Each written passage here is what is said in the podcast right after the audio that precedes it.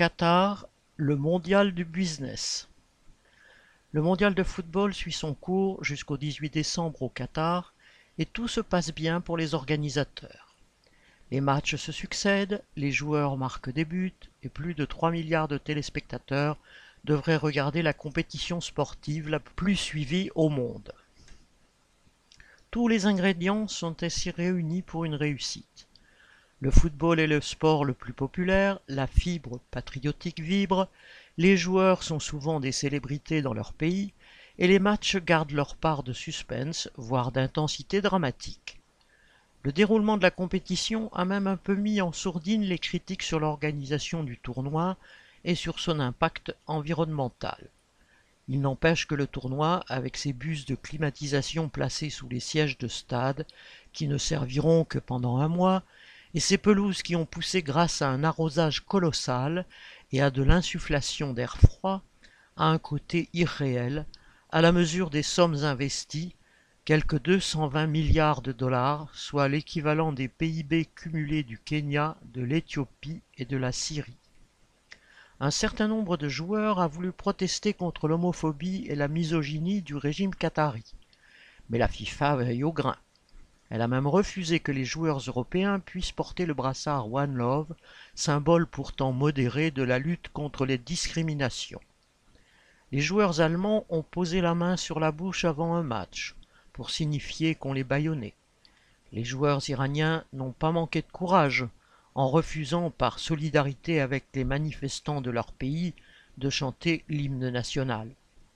Si la compétition est un instrument diplomatique pour ce petit émirat, c'est d'abord une grande foire commerciale organisée par les pays riches qui contrôlent la FIFA avec un pactole à la clé pour un certain nombre d'entreprises. Rappelons qu'en 2010, quand la FIFA attribua le mondial 2022, la candidature des États-Unis s'opposait à celle du Qatar. Dans un cas, des entreprises américaines auraient raflé la mise. Dans l'autre, les firmes françaises étaient en meilleure position. Platini, alors président de l'UEFA, et Sarkozy derrière lui, ont donc pesé pour la France, et la corruption a fait le reste. Moyennant quoi, des entreprises comme Eiffage, Accor, Alstom et tant d'autres ont touché le gros lot. Les affaires négociées par Sarkozy ont fait leur effet sous Hollande et Macron.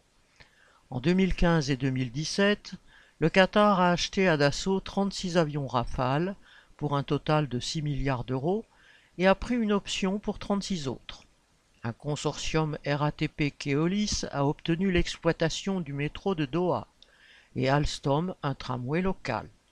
Airbus vend des A320, etc. Pour construire les stades et les installations, des centaines de milliers d'ouvriers népalais, bangladais, indiens ou égyptiens ont travaillé pendant des années, soumis à une exploitation féroce.